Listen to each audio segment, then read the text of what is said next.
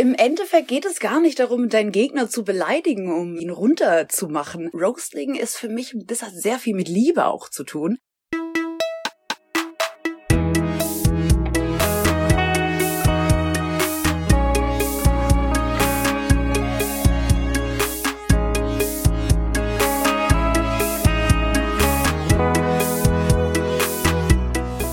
Gibt so ein paar Konventionen bei Comedy, auf die sich mehr oder weniger alle geeinigt haben. Verzichte im Zweifelsfall auf den naheliegenden Hitlerwitz ist so eine.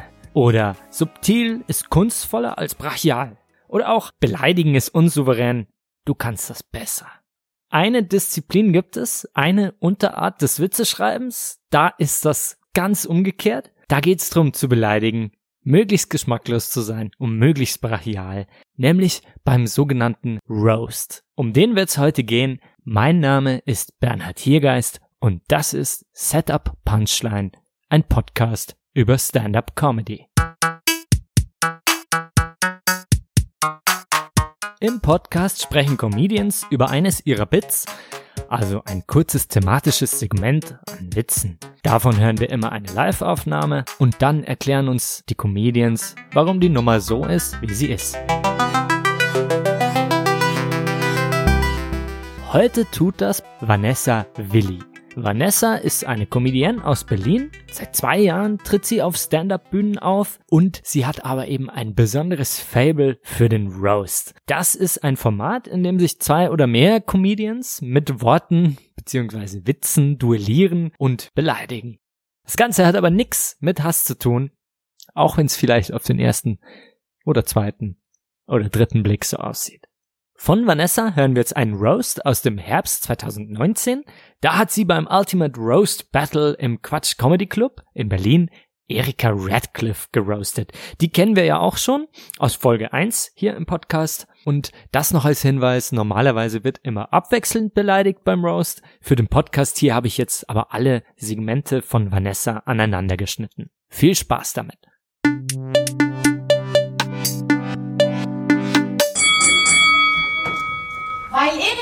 Heute hier ist, macht gerade irgendwo ein kleines Kind Überstunden in der Sneakerfabrik.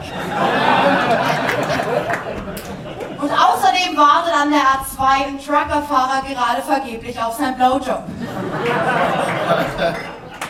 Kleiner Fun Fact, äh, LKW-Fahrer nennen Erikas Mundhöhle auch Kinderfriedhof. Wenn man den Namen Radcliffe hört, muss man automatisch an Harry Potter denken. Ihr wisst schon, Radcliffe, das Haus im Keller, in dem österreichische Zauberer eingesperrt werden sind. Ihr kennt Erika vielleicht aus den Filmen Harry Potter und der Gefangene im Uterus, Harry Potter und die Abtreibung von Azkaban oder aus einem meiner Lieblingsfilme Harry Potter und der Orden des Fötus. Erikas Patronus ist die Pille danach.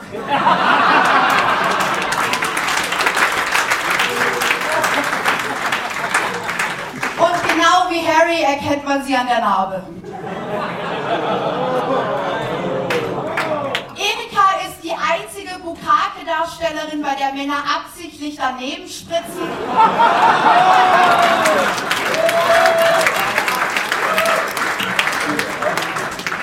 Und wenn Erika in Bukake-Pornos mitspielt, sind sie zum ersten Mal nicht mehr frauenfeindlich, sondern männerverachtend.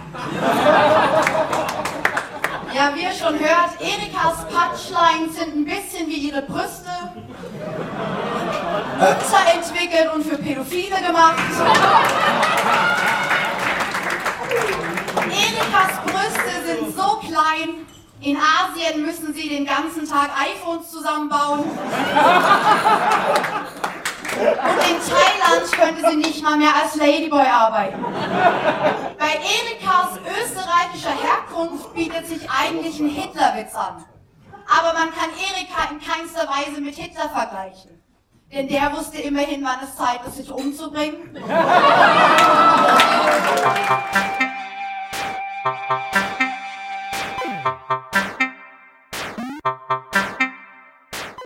Vanessa Willi.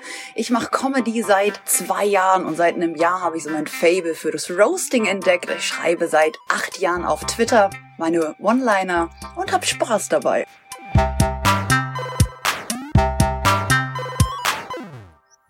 Ich habe immer regelmäßig Open Mics besucht, weil ich das spannend fand. Auch die Entwicklung von Comedians zu sehen. So, hey, ich sehe dich jetzt im August und ich sehe dich im Juli nochmal und merke, du bist eine ganz andere Persönlichkeit. Du hast dich so weiterentwickelt, finde ich sehr, sehr spannend. Und ich habe eben damit angefangen, als ich auf einer Open Mic Show jemanden gesehen habe, der auf der Bühne einen Tweet erzählt hat. Und in dem Moment dachte ich mir so, hey, den Tweet kenne ich, ich kenne sogar den Verfasser davon.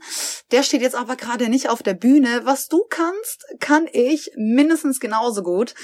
Und ich so, hey, das kann ich mit meinen eigenen Sachen, die ich nicht mal klauen muss, so viel besser. Und es hat funktioniert. Also meine ersten Auftritte waren furchtbar. Also ich habe, ich stand da mit einem Zettel auf der Bühne und also richtig unauthentisch. Aber ich wollte das in dem Moment. Ich wollte nicht nur mir was beweisen, sondern auch anderen Leuten. So, hey, ich springe über meinen Schatten. Ich habe sonst wahnsinnige Schwierigkeiten, vor Menschen auch zu sprechen. Aber man lernt daraus auch. Und irgendwie ist es auch ein schönes Gefühl, dieses Aufgeregtsein davor, dann die Sachen auszuprobieren und zu wissen, ah, okay, es kam an oder es kam nicht an. Klar ist es schlimm, wenn du bombst auf der Bühne, dann ist es so, warum lebe ich? Und es ist halt auch schön, wenn, wenn Leute sagen, hey, ich verstehe dich. Also wenn andere Leute sagen, hey, du hast einen guten Joke geschrieben, du hast mich sehr amüsiert, ich hatte gerade sehr viel Spaß, da einfach nur zehn Minuten zuzuhören, dann ist das für mich eins der schönsten Komplimente, die man mir machen kann. weil nichts anderes möchte ich. Ich möchte Menschen gerne unterhalten, ich will Menschen zum Lachen bringen, weil ich aus eigener Erfahrung heraus sagen kann, ich hatte im größten Teil meines Lebens nicht so eine schöne Zeit, umso wichtiger ist es mir anderen Leuten eine schöne Zeit zu machen. Und das gibt mir auch so das Gefühl, oh, ich kann schreiben, ich kann wirklich was. Weil man ja auch oft als Comedian denkt so, hm, kann ich was, bin ich was wert? Das ist meine Comedy wert, auf eine Bühne zu gehen oder auch Menschen zu unterhalten. Und mit so einem Feedback ist es halt so, ja, das ist das, was ich machen möchte. Ich möchte Leute beleidigen, ich möchte Geld dafür bekommen und ich möchte das Publikum zum Lachen bringen vielleicht in einer anderen Reihenfolge. Geld ist dann nicht ganz so wichtig, also ist schön nice to have. Aber wenn man, wie ich, dann auch einen Vollzeitjob hat, dann macht man diese Sachen nicht des Geldes wegen.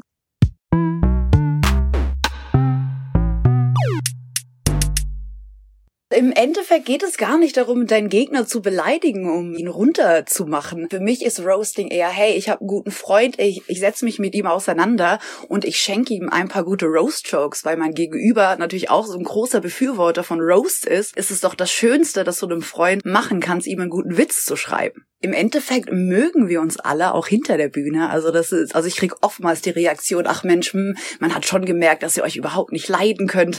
Zum Beispiel auch Erika, ich bin ein riesen Fan von ihr, auch von ihrer Persönlichkeit und auch sie als Mensch generell. Also da würde ich auch niemals ein schlechtes Wort über sie verlieren, es sei denn, wir stehen auf der Bühne und müssen uns halt gegenseitig dann auch roasten. Roasting ist für mich, das hat sehr viel mit Liebe auch zu tun.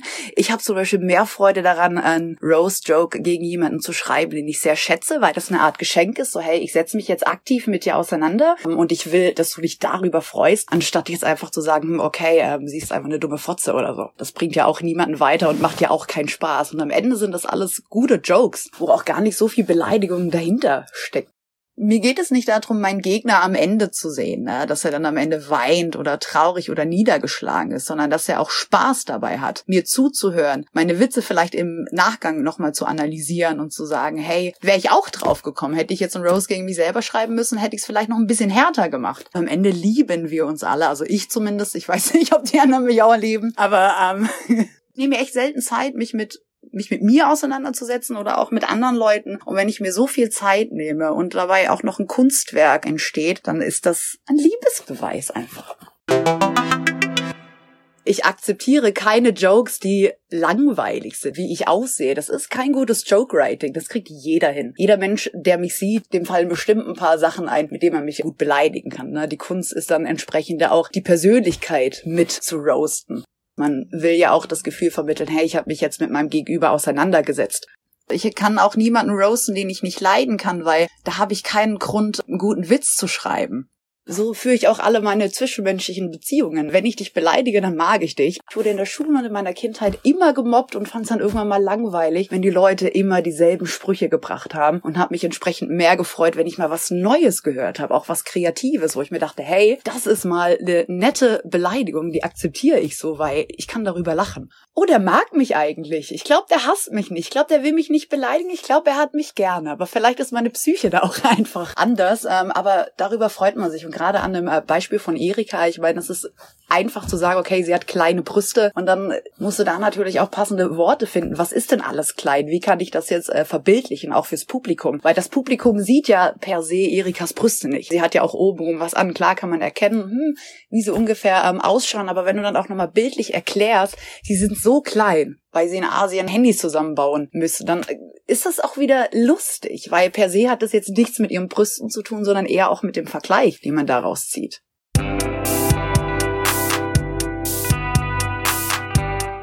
Ich bereite mich auf einen Roast vor. Ich stalke meinen Gegenüber auf Instagram, auf Facebook, um eben auch nochmal ein paar mehr Inhalte zu erfahren. Und dann schreibe ich mir einfach random auf, welche Eigenschaften mir einfallen. Oder auch wenn ich zum Beispiel Erika anschaue, hm, was äh, sehen auch andere? Und um da auch nochmal äh, sicher zu sein, schicke ich dann in der Regel auch Freunden, die nichts mit Comedy am Hut haben, ein Foto von der Person. Also ich habe einigen Freunden ein Foto von Erika geschickt und habe gefragt, hey, sag mir mal bitte die ersten drei Sachen, die euch dazu einfallen. Weil im, im Grunde genommen geht's ja auch darum, bei einer Roast Show auch das Publikum ein bisschen zu unterhalten, weil das Publikum kennt eine Erika nicht auf die Art und Weise, wie ich sie kenne und kann vielleicht auch da nicht wirklich connecten. Und deshalb ist es auch interessant zu sehen, was für Vorurteile oder was für ein Bild haben andere Leute, wenn sie eine Person ganz kurz sehen, um das natürlich aufzufangen, weil das sind in der Regel auch Sachen, die das Publikum dann auch direkt wahrnimmt. Und ich schreibe sie dann in der Regel, dass ich mir ein paar Witze notiere und sie dann auch an Freunde, also an äh, Comedians sende und sage so, hey, kannst du mal drüber gucken, hast du da noch eine Idee? Fällt dir da was auf? Kann ich die Tag äh, verwenden? Hast du vielleicht noch eine andere Punchline? Oder wie würdest du den Satz anders formulieren, wenn der Grundgedanke stimmt, um da eben auch noch mal eine ganz andere Sichtweise darauf zu bekommen? Nur weil ich einen Joke gut finde, bedeutet das ja nicht, dass mein Umfeld ihn dann gut findet. Und mein großes Ziel ist, dass die Leute, die die Roast Jokes auch hören, sehen, ach Mensch, das ist ein guter Joke, der ist gut formuliert. In der Regel brauche ich mindestens zwei Nervenzusammenbrüche, damit ich gute Jokes schreiben kann. Deshalb bin ich auch kein Fan von, hey, in zwei Tagen darfst du jemanden roasten. Da kann ich mich auch nicht vorbereiten, sondern ich brauche eben den Ablauf von, ich freue mich darauf, ich hasse es gerade, ich heule, weil ich so verzweifelt bin und nicht daran glaube, dass ich es jemals schaffe, einen guten Joke zu verfassen. Und aus dem Gefühl der Niederlage kommt dann meine Kreativität äh, zustande, wo ich dann anfange, die Jokes so zu schreiben, wie ich sie gerne auf der Bühne performen würde. Nicht, dass ich mir wünsche, dass sie sich umbringt, auf gar keinen Fall, weil sie ist eine sehr große Bereicherung. Nicht nur für die Comedy-Szene. Erika ähm, ist ja aus Österreich und sie ist ja auch, wenn man ihre Comedy kennt, äh, hört man auch raus, okay, sie hat viel mit äh, Depressionen auch zu tun. Und dann denke ich mir so, ah, Österreich, Hitler Depression umbringt. Ah ja, hätte sich mal Hitler umgebracht, äh, beziehungsweise hätte sich mal Erika umgebracht, dann wäre die Geschichte auch eine ganz andere. Also es geht gar nicht darum zu sagen, hey, bring dich bitte um, sondern was kann ich jetzt aus den Informationen äh, ziehen, die ich habe. Ich finde den gar nicht hart, weil ich selber auch auf die Art von Humor stehe. Entsprechend habe ich da auch gar kein schlechtes Gewissen, sowas zu performen oder dann sowas auch zu sagen. Klar frage ich dann bei Leuten nach, hey, kann ich das wirklich auf der Bühne sagen? Klar, unter uns, wenn wir einen Hang haben mit anderen Comedians, kannst du alles sagen. Aber wenn du dann halt auch denkst, ach Mensch, das hört das Publikum und vielleicht mh, hm, finden die das nicht ganz so äh, toll, fragt man sich dann halt auch, ist das jetzt auch äh, politisch korrekt? Oftmals, wenn ich Jokes auf der Bühne performe, stehe ich so unter Strom und bin wirklich in meinem Tunnel, dass ich weder die Reaktion des Publikums mitbekomme oder auch die Witze von meinem Gegenüber. Deshalb bin ich jedes Mal froh, wenn die Sachen aufgezeichnet werden und ich sie im Nachhinein auch nochmal ansehen kann, weil ich krieg davon nichts mit, weil ich einfach so im Gefühl drinne bin, gut zu performen, meine Witze ordentlich auszusprechen, weil ich gebe mir dann natürlich auch beim Joke Writing Mühe und bin dann so in Gedanken verstrickt, dass ich das gar nicht mitbekomme.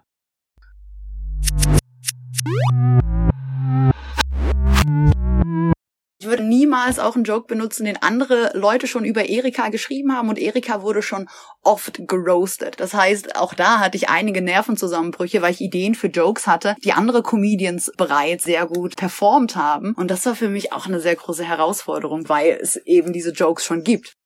Ich habe angefangen, ähm, einen Harry Potter Joke zu schreiben und habe natürlich an alle Sachen gedacht, die es bei Harry Potter gibt. Ich persönlich bin auch riesen Harry Potter Fan, habe alle Bücher äh, in meiner Kindheit äh, verschlungen. Der Joke hat ja auch angefangen mit Erikas Lieblingsfilm zu Harry Potter. Hier die Abtreibung von Azkaban und dann dachte ich mir so, hm, okay, was passt denn noch zu Harry Potter und zu Abtreibungen und was gibt's denn noch bei Harry Potter? Stimmt, es gibt einen Patronus. Was passt zu einer Abtreibung? Eine Pille danach. Also ist ihr Patronus offensichtlich äh, die Pille danach, weil was Besseres ist mir da auch nicht eingefallen eingefallen. Aber ich musste in dem Moment, als das in meinen Kopf kam, so lachen. Ich glaube, ich habe so einen Kaffee verschluckt, dass ich dachte, okay, das ist das Stück zu meinem Meisterwerk, das ich brauche. Ich habe zum Geburtstag äh, von ganz vielen Comedy-Freunden und Kollegen ein Buch bekommen mit Roasts. Und also für mich. Also äh, ganz viele Comedians haben Roast-Jokes äh, für mich verfasst, um sie mir zum Geburtstag zu schenken, weil sie wissen, ja, man könnte mir kein schöneres Geschenk unterbreiten. Da ist aber leider ein Roast-Joke dabei. Der tut heute noch weh, weil er aus einer Emotion herauskommt, weil ich ganz viele Emotionen mit ein paar Wörtern aus diesem Satz verknüpfe. Den kann ich auch jetzt nicht wiederholen, weil ich glaube, dann würde ich anfangen zu heulen und das wollen wir nicht.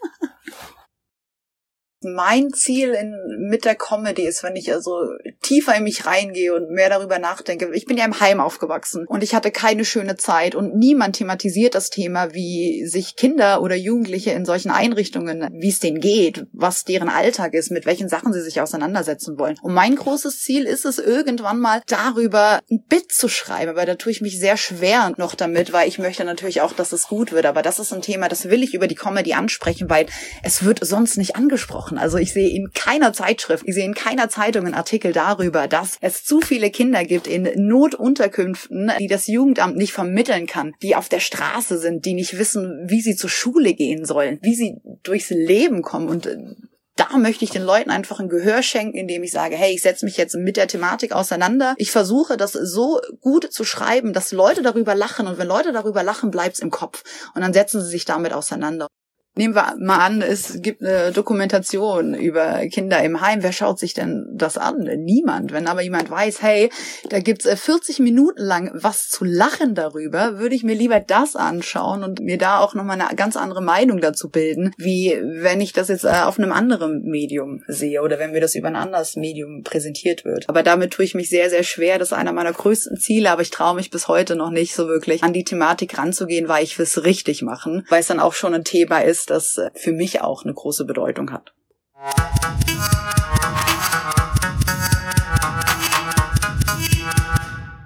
Ich habe mal im Nachhinein ein paar Briefe vom Jugendamt gelesen. Also wenn du in so einer Heimeinrichtung bist, dann trifft sich das Jugendamt mit dir, mit deinen Lehrern, mit deinen Erziehern und wenn deine Mutter Bock hat, äh, dazuzukommen, ist sie auch dabei. Und dann werden Sachen aufgeschrieben, wie sich das Kind entwickelt hat. Und bei mir stand ganz oft immer drinne Humor als Bewältigungsstrategie. Obwohl ich mich jetzt im Nachhinein nicht daran erinnern kann, dass ich jemals irgendwelche Witze dort gemacht habe, weil ich wollte mich damit nichts, äh, mit nichts auseinandersetzen, weil ich so furchtbar fand. Aber als ich das gelesen habe, ähm, dachte ich mir so, oh ja, vielleicht wurde da einfach schon der Grundstein gesetzt, dass ich einfach Witze mache, um mein Geschehenes zu verarbeiten ich schreibe auch gerne, ne? Also auch in jeder Lebenssituation haue ich einen One-Liner auf Twitter raus und damit verarbeite ich auch. Also ich glaube nicht, dass ich jemals damit aufhören äh, würde. Vielleicht würde ich damit aufhören, normales Stand-up zu machen, weil mich das nicht so befriedigt wie einen guten Roast, beziehungsweise wie einfach das Verfassen von Roast-Jokes, weil bei Roast-Jokes, auch bei One-Linern auf Twitter, das, was mir so viel Freude bereitet ist, du hast so eine begrenzte Anzahl an äh, Wörtern oder Zeichen, die du für diesen Joke nehmen kannst. Wenn du einen Roast-Joke verfasst gegen dein Gegenüber und der ist zehn Seiten lang. Da hört dir doch gar keiner mehr zu. Mach's kurz,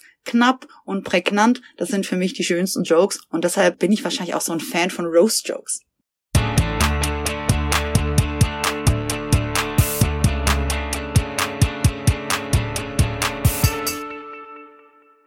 Wir haben eigentlich gute, viele Frauen. Aber ich hätte auch gerne nochmal eine so eine Armee an Frauen, die mit Stand-up anfangen. Das heißt, Leute, traut euch, geht auf die Bühne, holt euch einen Spot, so schlimm ist es nicht. Man stirbt zwar nur auf der Bühne einmal innerlich, aber dann ist es auch vorbei und, und macht wieder Spaß. Geht auf die Bühne, probiert euch aus, versucht euren Wut, euren Hass oder auch eure Liebe in Worte zu fassen. Seid kreativ, schreibt, geht auf die Bühne, schenkt mir One-Liner.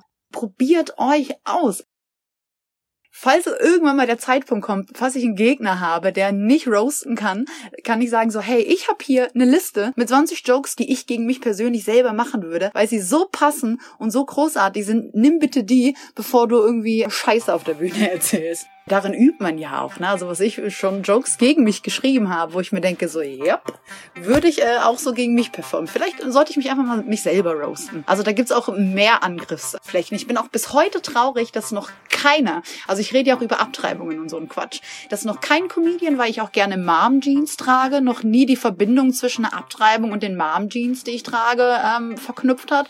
Darüber bin ich heute noch traurig. Also falls das irgendjemand hört, roastet mich bitte damit. Ich würde mich sehr freuen.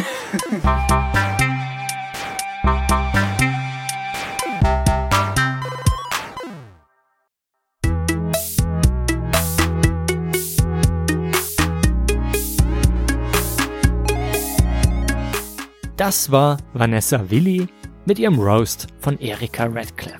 Ich freue mich sehr, dass sie heute bei mir war.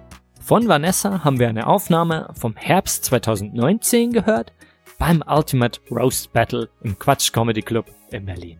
Den ganzen Roast, also auch mit Erikas Anteilen, findet ihr auf YouTube zum Nachhören. Ich hatte ja jetzt für die Folge allein Vanessas Anteile herausgeschnitten. Den Link findet ihr in der Beschreibung der Folge. Der Podcast ist Teil von www.setup-punchstein.de, dem Magazin für Stand-up Comedy. Wenn ihr die Sache unterstützen wollt, zeigt den Podcast einem lieben Menschen, der oder die ihn noch nicht kennt, oder abonniert den Newsletter oder verbreitet die Kunde halt irgendwie auf einem Kanal eurer Wahl. Bis zum nächsten Mal. Mein Name ist Bernhard Hiergeist und das war Setup Punchstein, ein Podcast über Stand-up Comedy.